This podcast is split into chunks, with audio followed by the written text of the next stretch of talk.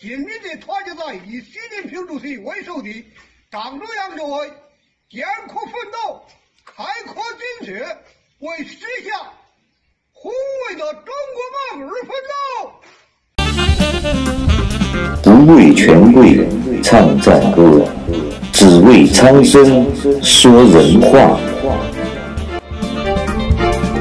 自由发声，发声，来自来自大陆的声音，声音。感谢大家来到自由发声，我是来自中国大陆的零零七。本期节目，我首先给大家讲一个故事。在打倒四人帮之后啊，有关部门呢，在一个农村发动群众来批判、批斗四人帮。有位老农呢站出来发言说：“我批判江青生活腐朽。”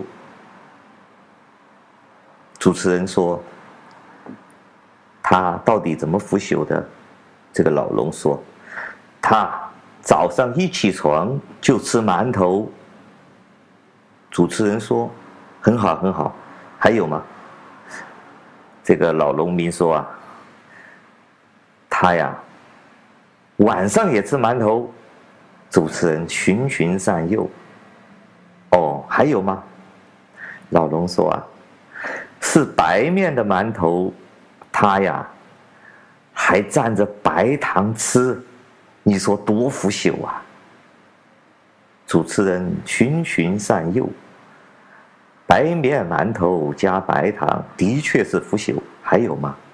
老龙想了一想，脱口而出。他白面馒头不仅蘸白糖吃，他晚上还蘸红糖吃。台下的群众一起高呼：“打倒四人帮，打倒白面馒头蘸红糖，打倒白面馒头蘸白糖。”我一再的说，在中国是一个略胜犹太的社会，在台上的充斥着流氓和无知的马屁精。通过这几十年的教育和宣传呢，他们不希望中国的民众有常识和智慧，不给予民众信息的知情权和选择的权利。这样啊，就给中国很多人的心中埋下了仇恨、偏激和认知缺陷的重大问题，随时。就可能成为统治者利用的炮灰和容易煽动的暴民。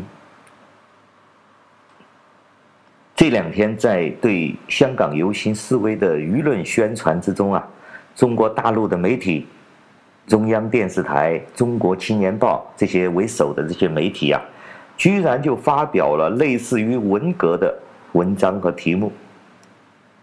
比如说，我们可以看到中央电视台，甚至在 YouTube 上都有啊，叫“祸港四人帮”。有的媒体甚至写出了啊“祸港十人”，包括香港的中国政府渗透的一些媒体，也是这样写出这这种文章啊，和文革打倒四人帮时期的扣帽子、划分阶级敌人、全方位的揭露隐私。从肉体和灵魂掀起全民的批斗，最后踩上一万只脚，这种风格和趋势已经激发起大陆很多暴民，也激发出很多暴力的言论。事实上，已经掀起了这种所谓的斗争、革命的风潮。纳粹德国的宣传部长葛贝尔说过。宣传就是不断的重复，谎言重复一千次就是真理了。中共的媒体啊，不仅再一次显露出自己的反人类特性，他们煽动仇恨，激起暴力，不进行任何司法程序和尊重人的基本权利，对他人进行暴民口头的审判。在二十一世纪的今天，在这个全民 iPhone 的时代，中共啊，就像一帮兵马俑复活一般，令人厌恶、恶心，令我们所有有良知的中国人感觉惭愧和羞耻。今天零零七来给大家分享一下我对这种事情的看法。习近平在上台的时候喊的是依法治国，甚至连香港的特首也装模作样的学着习近平，跟习近平保持高度一致嘛，他也说什么依法治港啊。但是我们可以看得到的是，习近平不仅仅是不依法治国，他是玩弄于。中国的法律于股掌之中，不仅不给予法律司法体系以独立的地位，而且他要凌驾于这个法律之上。所以说，我们可以看到，在中共的很多官方的言论中，会出现了中国特色的司法。那么，党要大于法，这个就是民政啊。所谓的依法治国。那么，既然你那个党凌驾于司法之上，那么你这个党归谁管呢？在古代呢，叫天子，因为中国华夏这个族群相信天的，他们认为是上天来管理我们这片子民的。那么，皇帝呢，他是天子，他是奉天承运的，所以说华夏族的皇帝呢，必须要去祭天的，这是华夏族最重要的一个。礼仪啊，但是现代的华夏人，现在的中国人不认同什么天道，因为有了天道，才有天子嘛。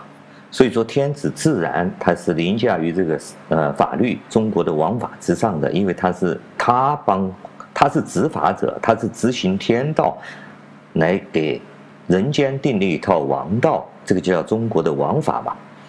那么这个天子呢，因为他是代表天的。他自然不在这个王法体系之内的，对吗？那么从逻辑上来说，我们中国现在这套法律呢，它并不是天来制定的，也不是天道。皇帝习近平，你也不是皇帝，你也不是天子，你因为你本身就推翻了这套逻辑嘛，那么自然而然，你凭什么可以凌驾于这个法律体系之外呢？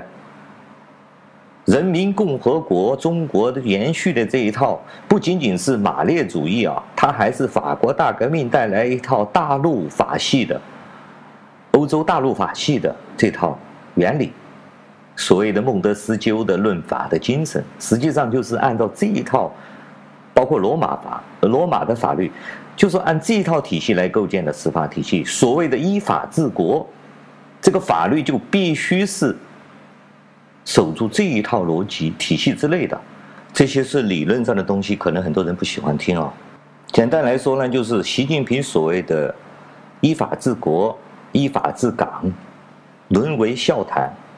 第二点呢，我想提醒大家，就是从这些文章在中国大陆的掀起，中国暴民的言论也好，暴力的行为也好，我们知道福建帮这些跑过来了嘛，我们就可以看得出。习近平和他们这帮统治者啊，他们的认知水平和他们的真实心态，我们不仅可以明显的看出习近平本人的认知水平停留在红卫兵的一种水平上哈，还有一个很重要的就是体现了我说的这个理论略胜优汰，就是说围绕着他的这帮。统治者的精英也好，他的官员也好，也是类似于他的这种认知水平，都是一帮红卫兵似的，都是一帮流氓似的，不学无术的，溜须拍马的，很明显的就代表了他们整体的共产党现在的在位的当权派的这些人的整个水平状态。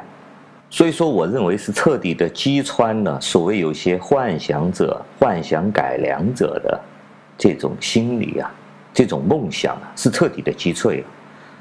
你指望这样的习近平这样的人和他这样的一帮团队，能够带上中国走向一个正常人类的道路吗？走向一个民文明的道路吗？是不现实的，也是不可能的。第三呢，显示出中共他们这帮团队啊，这帮管理者啊，他们反人类的本质。这些文章啊，完全是毫无人性、毫无尊严、毫无人格尊严啊！直接就对一个人，一个正常的人，不经过任何司法体系，也不经过任何的司法程序，对一个人进行抹全方位的抹黑、诋毁，对他们的隐私进行曝光。这种啊，没有人性啊，这正是一种反人类的体现，而且他们是用国家的机器啊，来进行对人的迫害啊，这个事实上已经违反了世界人权宣言。最后，我们来总结一下啊，像习近平他们发表这种文章，发表中央电视台发表这种啊，对批斗的批斗的视频节目啊。第一个，他们严重的违反了法律。第二个呢，习近平和他们这帮管制团队掀起了文革风，扣帽子、批斗、划分阶级敌人，这种已经是事实上已经造成这种情情况了。第三个呢，就是掀起群众运动，因为这种文章和这种视频不仅仅是一种。对外的宣传、舆论引导，它还是掀起中国老百姓的一种暴力的倾向，对不对？群众运动嘛，我们可以想象一下，你中共政权既然是一个合法的统治者的话，那么你有司法体系，你有律法体系，你可以通过所有正当的司法行为。来对某些犯了罪的人、犯了错的人进行审判，对不对？就这种就已经是很正常的一件事情嘛，而且是一个合法统治者应该做的事情嘛。但是你却发动群众来斗争，那么你到底是什么行为？而且利用国家机器的舆论来引导、发动群众的战争，呃，那个斗争，这个是正常统治者。不应该有的，不应该存在的东西吧。最后，我想提醒大家，就是中国，我们知道中国有大量的暴民。通过我们通过习近平这次的宣传策略啊，我们也可以看到很多很多的暴民一边倒的对香港进行啊暴力的威胁呀，或者是那种仇恨的言论呐。但是我想说的是。水可以载舟，也可以覆舟。这些暴民是基于无知和认知的缺陷，而被你利用了，被你共产党利用了。当他们醒悟过来，或者是被更先进的人类拿来利用的话，我想，对于你共产党来说，也是一个灭顶之灾。感谢大家收听今天的自由发声，我们下次再见。